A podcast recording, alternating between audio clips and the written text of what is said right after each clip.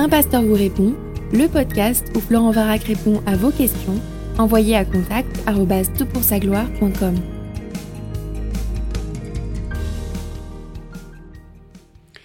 La question est posée, le passage d'Apocalypse 22, 18 à 19 s'applique-t-il uniquement au livre de l'Apocalypse, ce livre-là, ou au contraire à l'ensemble de la Bible, de la Genèse à l'Apocalypse? Fin de ta question, elle est courte et concise et nous permet de rentrer directement dans, le, euh, dans ta question. Alors le texte que tu cites est le suivant, nous le trouvons euh, à la fin du livre de l'Apocalypse, c'est le dernier chapitre, c'est l'épilogue de ce livre magnifique, et nous lisons verset 18, Je l'atteste à quiconque entend les paroles de la prophétie de ce livre, si quelqu'un y ajoute, Dieu ajoutera à son sort les plaies décrites dans ce livre. Et si quelqu'un retranche des paroles du livre de cette prophétie, Dieu retranchera sa part de l'arbre de vie et de la ville sainte décrit dans ce livre. Celui qui atteste ces choses dit oui, je viens bientôt. Amen. Viens Seigneur Jésus, que la grâce du Seigneur Jésus soit avec vous tous. Fin de la lecture du texte biblique.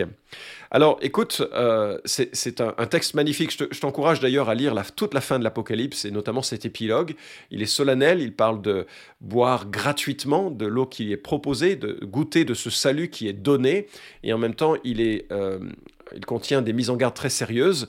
Dehors les chiens, les magiciens, les débauchés, les meurtriers, les idolâtres et quiconque aime et pratique le mensonge. Donc c'est à la fois une invitation grandiose, euh, solide, à entrer gratuitement dans le salut que Dieu nous offre et une mise en garde de tous ceux qui préféreront, plutôt que de se confier en Jésus et de se laisser transformer dans la direction de l'Évangile, vivre la vie telle qu'il voudrait l'amener, ils seront privés de cette communion à Dieu qu'ils refusent aujourd'hui et qu'ils refuseront toujours et qui sera euh, et qui se scellera par une éternité éloigné de Dieu. C'est un texte vraiment solennel. Alors, de quel danger Jésus veut-il avertir les lecteurs? Est-ce qu'il veut mettre en garde les futurs copistes pour qu'ils prennent soin de leur travail? C'est comme ça que ça a été compris, en disant attention, ne faites pas d'erreur sur ce texte-là. Mais je dirais que tous ceux qui ont copié l'écriture n'ont jamais voulu faire d'erreur. C'est parce qu'ils aimaient l'écriture qu'ils voulaient euh, s'engager, et donc parce qu'ils étaient déjà des disciples. Or, la menace qui pèse sur ceux qui contreviendraient euh, à ce commandement, c'est l'exclusion du paradis. Enfin, c'est quelque chose de beaucoup plus sérieux.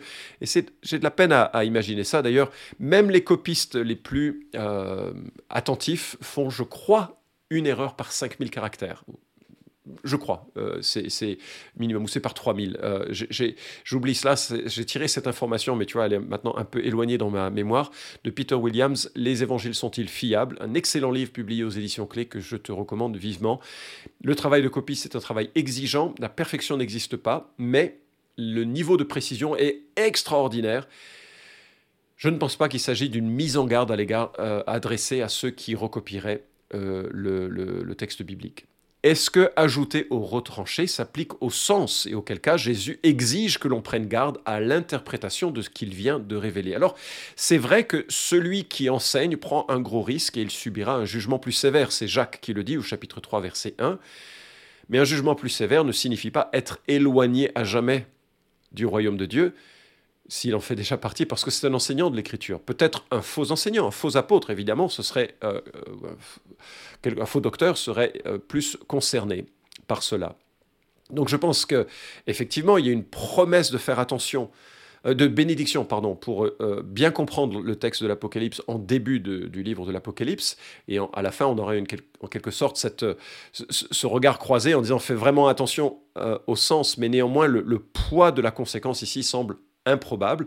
Ceux qui font des erreurs d'interprétation ne sont pas pour autant des euh, apostats qui ont renié l'écriture, euh, euh, dans la mesure où, bien sûr, ils ont une compréhension juste des doctrines essentielles, le salut par la grâce, la divinité de Jésus, l'inspiration de l'écriture, etc. etc. Les, choses fondamentales qui définissent une chrétienté orthodoxe.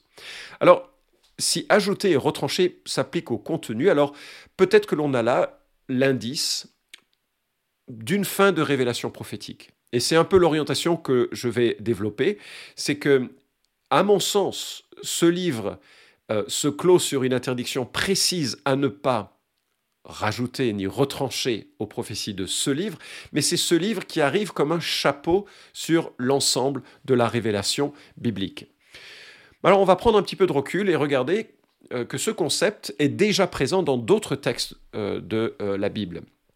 En regardant les liens avec l'Ancien Testament, on souligne assez facilement qu'il s'agit surtout de ne rien ajouter ni de ne rien retrancher à ce que Dieu dit.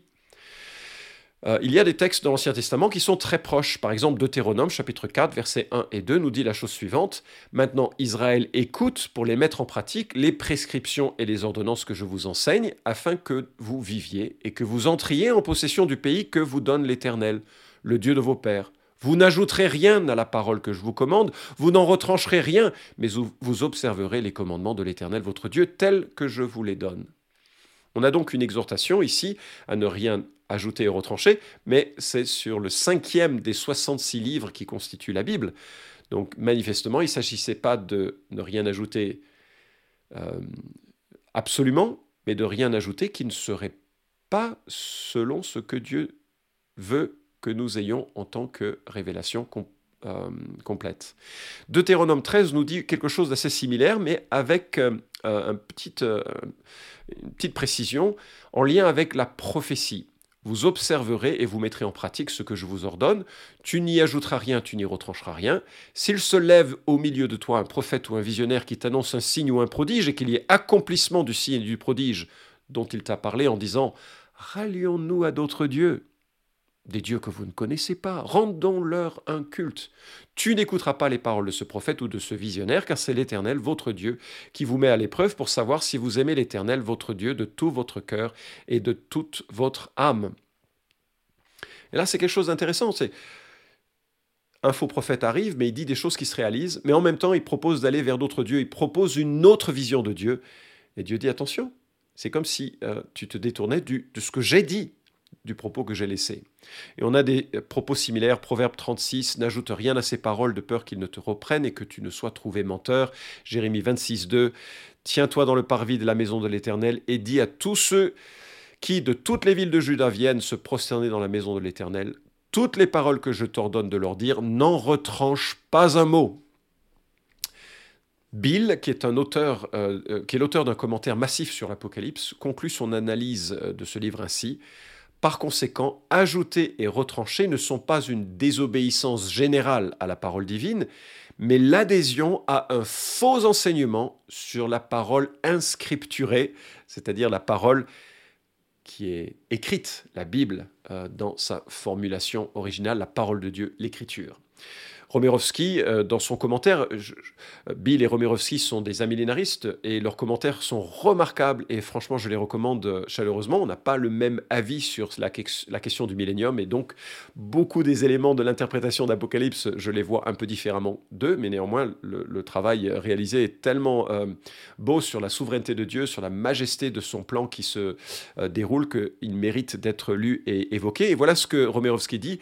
Cet ensemble de traits, hein, il vient d'analyser le texte que nous avons euh, considéré, que nous sommes en train de considérer, contribue à communiquer que l'Apocalypse a, pour le peuple de Dieu, force de loi, tout comme le Deutéronome. Et donc cela nous pousse à, voir qu'il y a vraiment une, une formule ici qui nous encourage à rester attachés à tout ce que Dieu a dit dans l'Écriture, dans l'Écriture, dans l'Écriture. Ne rien ajouter, ne rien retranché.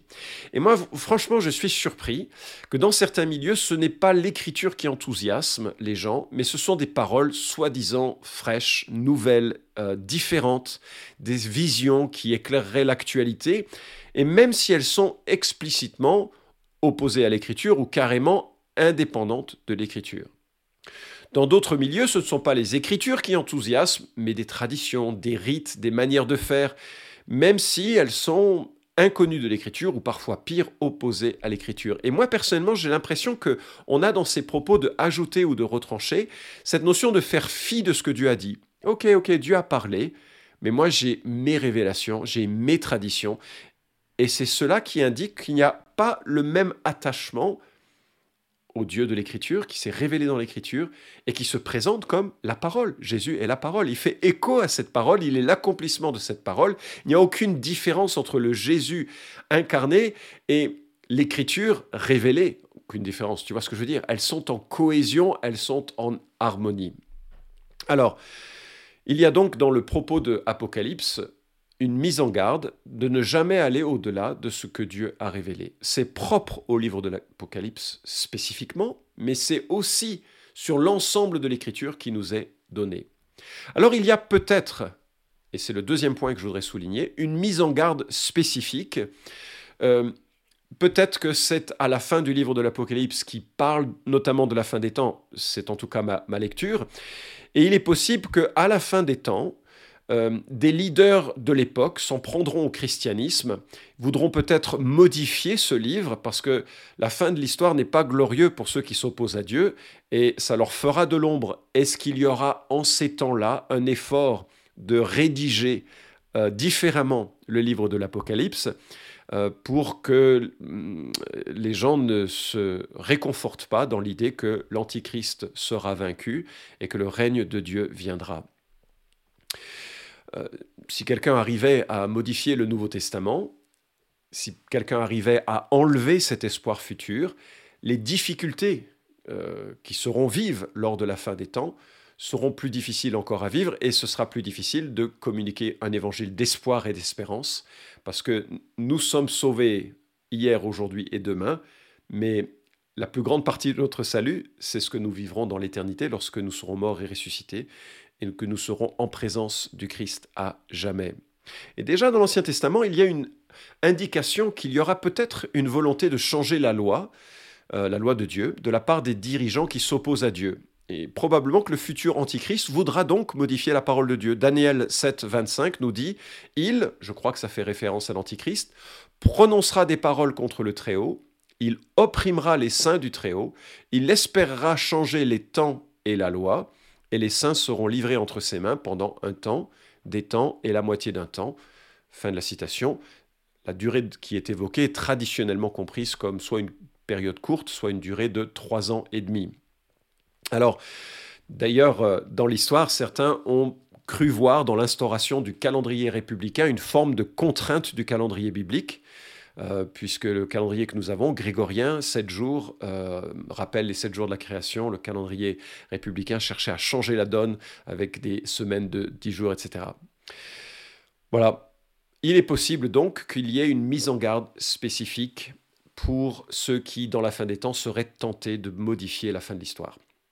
Ceci dit, et ce sera mon troisième point, il me semble que Apocalypse nous dit quelque chose qui est significatif en tant que dernier livre de l'écriture.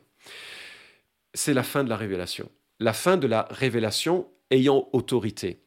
Alors je suis conscient qu'en disant ça, je m'inscris en faux avec l'idée de l'islam. Hein. L'islam dit l'inverse, puisqu'il dit que Mahomet est le dernier prophète qui apporte l'ultime et la dernière révélation. Je crois que ça vient avec l'Apocalypse. Les Mormons également disent l'inverse, on pense que leur livre est une, le livre des Mormons est une ultime révélation. Et l'un des textes importants qu'il faut euh, comprendre pour nous, c'est celui d'Apocalypse 22 uniquement ce qui est inspiré vient de Dieu, on ajoute et on ne retranche rien à ce qui est inspiré. Et seuls les textes de l'écriture, composés des 66 livres que nous avons dans la formulation éditoriale actuelle, sont les livres que Dieu a inspirés.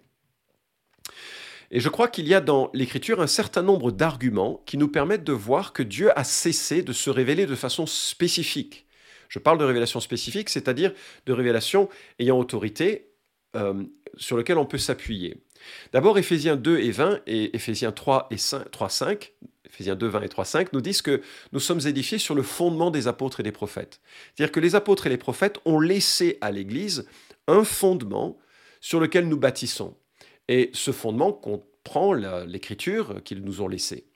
Jude, euh, chapitre 1, verset 3, nous dit que la foi a été transmise une fois pour toutes il y a la notion qu'un dépôt a été laissé à l'Église et aujourd'hui nous devons prêcher cette parole qui nous a été transmise, nous devons la transmettre telle euh, qu'elle nous a été donnée. Nous ne sommes pas là pour inventer, imaginer, recevoir des révélations supplémentaires. Par ailleurs, je note que dans le Nouveau Testament, si vous classez les livres par ordre chronologique de rédaction, il y a des mises en garde croissantes sur les prétentions de faux apôtres et de faux prophètes qui annoncent de fausses choses. Et d'ailleurs, même l'apôtre Pierre euh, voit de façon très lucide qu'on va passer euh, de, faux prophètes à des faux enseignants parce que justement, l'enseignement a été donné une fois pour toutes, comme pour dire que la prophétie est quelque chose, la prophétie d'autorité est quelque chose qui cesse. Ça, ce sont les arguments textuels. Il y a Apocalypse 22 que je viens d'évoquer, ou que tu as évoqué dans ta question. Il y a aussi des arguments théologiques. La Bible nous dit que, euh, enfin, nous, semble nous montrer en tout cas que l'écriture est suffisante. De Timothée 3,16, toute l'écriture est inspirée de Dieu. On oublie souvent le verset 17, afin que l'homme de Dieu soit apte à toute œuvre bonne. C'est-à-dire que Dieu nous a donné, donné une écriture complète qui est suffisante pour être équipée à l'ensemble des euh, œuvres bonnes. Par ailleurs, Pierre contraste l'expérience spirituelle euh, qu'il a vécue euh, sur le monde de la transfiguration avec la solidité de l'écriture. Nous tenons pour d'autant plus certaine la parole prophétique à laquelle vous faites bien de prêter attention, dit-il, après avoir fait état de la beauté de la transfiguration. Aucune expérience humaine, aucune révélation, soi-disant, ne saurait avoir la certitude de l'écriture. Donc Paul met, euh, pardon, Pierre met vraiment en avant la certitude de l'écriture face à toutes les expériences que nous pourrions avoir. Troisième euh, argument théologique, ça semble difficile de maintenir une double autorité lorsque l'on maintient qu'il y a des révélations actuelles euh, devant une écriture achevée, terminée. C'est d'ailleurs toute la problématique des églises qui ont une forme traditionnelle de révélation. Dire qu'il faut, quand, on voit les, contradictions qu'il y a entre la tradition et la Bible, on est forcé à un moment donné de, de, les maintenir, enfin de justifier cette traduction comme une nouvelle révélation. À partir du moment où il y a, s'il y avait aujourd'hui des, révélations prophétiques fortes, ainsi par l'Éternel, nous aurions une double autorité dans l'Église, et c'est une situation dont l'histoire atteste qu'elle est impossible à tenir. Et d'ailleurs, euh, Paul vraiment souligne l'absolue la, euh, seigneur, seigneurie de Jésus-Christ et l'autorité de l'écriture tout au long de ces passages, notamment des textes pastoraux. Et puis, euh, euh, la fin de la révélation, dernier argument théologique, euh, avec le texte d'Apocalypse, mais aussi avec Hébreu, sur lequel je conclurai dans un instant. Alors, quelques arguments pastoraux. je remarque aussi que quand on laisse des révélations actuelles s'ajouter à l'écriture, on devient très vite embarrassé. Et c'est pas nouveau. Le concile de Latran a interdit aux chrétiens d'identifier les antichrists parce que tout le monde y allait de sa révélation, et évidemment, toutes les révélations antérieures ont été fausses. Dans l'église de John Wimber, qui est un charismatique connu, euh, maintenant décédé, dans l'église, euh, une église en, Californie qui a, eu, euh, bah, qui a fait beaucoup d'émules, il était interdit de prophétiser sur la fin des temps, sur les catastrophes naturelles et sur les décisions personnelles comme les mariages. C'était amusant parce qu'effectivement, ils ont eu tellement de problèmes de fausses prophéties, tellement de gens qui ont été manipulés à se marier à cause d'une soi-disant révélation, qu'ils en sont venus à limiter l'étendue ou le type de prophétie qui pouvait être prononcée dans l'assemblée. Mais c'est la meilleure démonstration que Dieu ne parle pas. Il ne parle pas de cette manière. Parce que si Dieu parlait de cette manière, on ne lui dit pas ce qu'il doit dire et ce qu'il ne doit pas dire, ce qu'il peut dire et ce qu'il ne peut pas dire. D'accord? Et d'ailleurs, je, suis, euh, je, suis assez surpris de, voir, et c'est un autre argument, que finalement, tous ceux qui se confient dans des révélations supplémentaires sont souvent dans une forme de manque de foi vis à -vis de l'écriture. Ils ont besoin de quelque chose de vif, de nouveau, comme pour être rassurés que Dieu chemine encore avec eux. À l'inverse, l'écriture le dit directement, je suis avec vous tous les jours. Jésus le garantit, Jésus l'affirme, et toute l'Écriture nous atteste de tous les bénéfices euh, dont nous avons en tant que disciples de Jésus-Christ. Hébreu euh, ouvre cette lettre avec cette parole magnifique.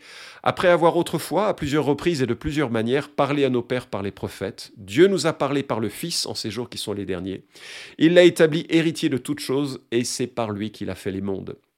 Ce Fils, qui est le rayonnement de sa gloire, est l'expression de son être, soutient toute chose par sa parole puissante. Après avoir accompli la purification des péchés, il s'est assis à la droite de la majesté divine dans les lieux très hauts, devenu d'autant supérieur aux anges qu'il a hérité d'un nom bien différent du leur. Fin de citation. Magnifique texte qui nous montre que Christ est au centre de la révélation, que cette révélation a été précédée par les prophètes et qu'elle s'est accomplie en Jésus-Christ les auteurs du Nouveau Testament ont attesté de ce Jésus, ont enseigné euh, ce que lui-même avait enseigné. Conduits par le Saint-Esprit, ils nous ont laissé une parole claire, définie, précise. C'est elle qui est euh, autorité et qui fait autorité dans l'Église et dans nos vies si nous sommes disciples de Jésus-Christ. Et à ce titre, tous ceux qui ajoutent à cette parole en osant parler de la part de Dieu doivent être prudents parce que ils risquent de révéler en cela qu'ils ne sont pas de ceux qui ont confiance dans les paroles de Christ, mais qui ont confiance dans leur propre parole ou la, la parole de tiers. Je sais que j'ai choqué peut-être certains en parlant ainsi. Est-ce que ça veut dire que Dieu ne parle plus? Bien sûr que Dieu parle. Mais il y a une différence entre la révélation spécifique et la révélation générale. La révélation générale, je vois un soleil qui se lève et je m'émerveille de la grandeur, de la sagesse, de la puissance de Dieu, un Dieu créateur de l'univers, mais aussi des lois qui président à cet univers. Cette révélation n'est pas un langage, mais elle me parle de Dieu. Dieu est capable de nous parler par nos pensées, par nos perceptions, par nos amis, par nos circonstances, par un ensemble de choses pour qu'en nous cristallise une conviction. Mais cette conviction est toujours assujettie à la modestie. Il nous semble que Dieu nous dise quelque chose. Il nous semble qu'il faut aller dans cette direction. Il me, et par la foi, je crois que, en aucun cas, Dieu me dit et il faut qu'on y aille. Sinon, nous avons cette double autorité qui fait ombre à la révélation spécifique. Et la révélation spécifique, elle, elle est justement spécifique, elle est complète, elle est directe, et elle doit être étudiée, et elle s'impose à l'ensemble euh, du peuple de Dieu. Même les écrits prophétiques adressés à l'une ou l'autre des sept églises de Apocalypse chapitre 2 et 3 sont lus dans l'ensemble des églises. Ce qui est dit à l'un fait autorité sur l'ensemble euh, de, des croyants, en sorte qu'il ne peut pas y avoir de paroles spécifiques aussi précises dans la révélation actuelle que celle que nous avons dans l'Écriture. J'espère en tout cas avoir répondu à ta question. On a un petit peu débordé sur des sujets connexes. Apocalypse 22 est effectivement une euh, interdiction de rajouter ou de rentrancher euh, du livre de l'Apocalypse, mais c'est un livre inspiré et il nous est invité d'être très vigilants sur la manière dont nous considérons ce qui vient de Dieu et de ce qui ne vient pas de Dieu, des choses que nous pourrions euh, voir comme des ajouts ou des euh, retranchements à ce que Dieu a déjà dit. C'est l'Apocalypse en tant que chapeau de l'ensemble de la révélation biblique. Vous pouvez suivre cette chronique hebdomadaire Un pasteur vous répond sur SoundCloud, iTunes et Stitcher. Retrouvez les questions déjà traitées sur toutpoursagloire.com si vous aimez ce podcast, merci de le partager sur les réseaux sociaux et de laisser une note sur iTunes. À la semaine prochaine!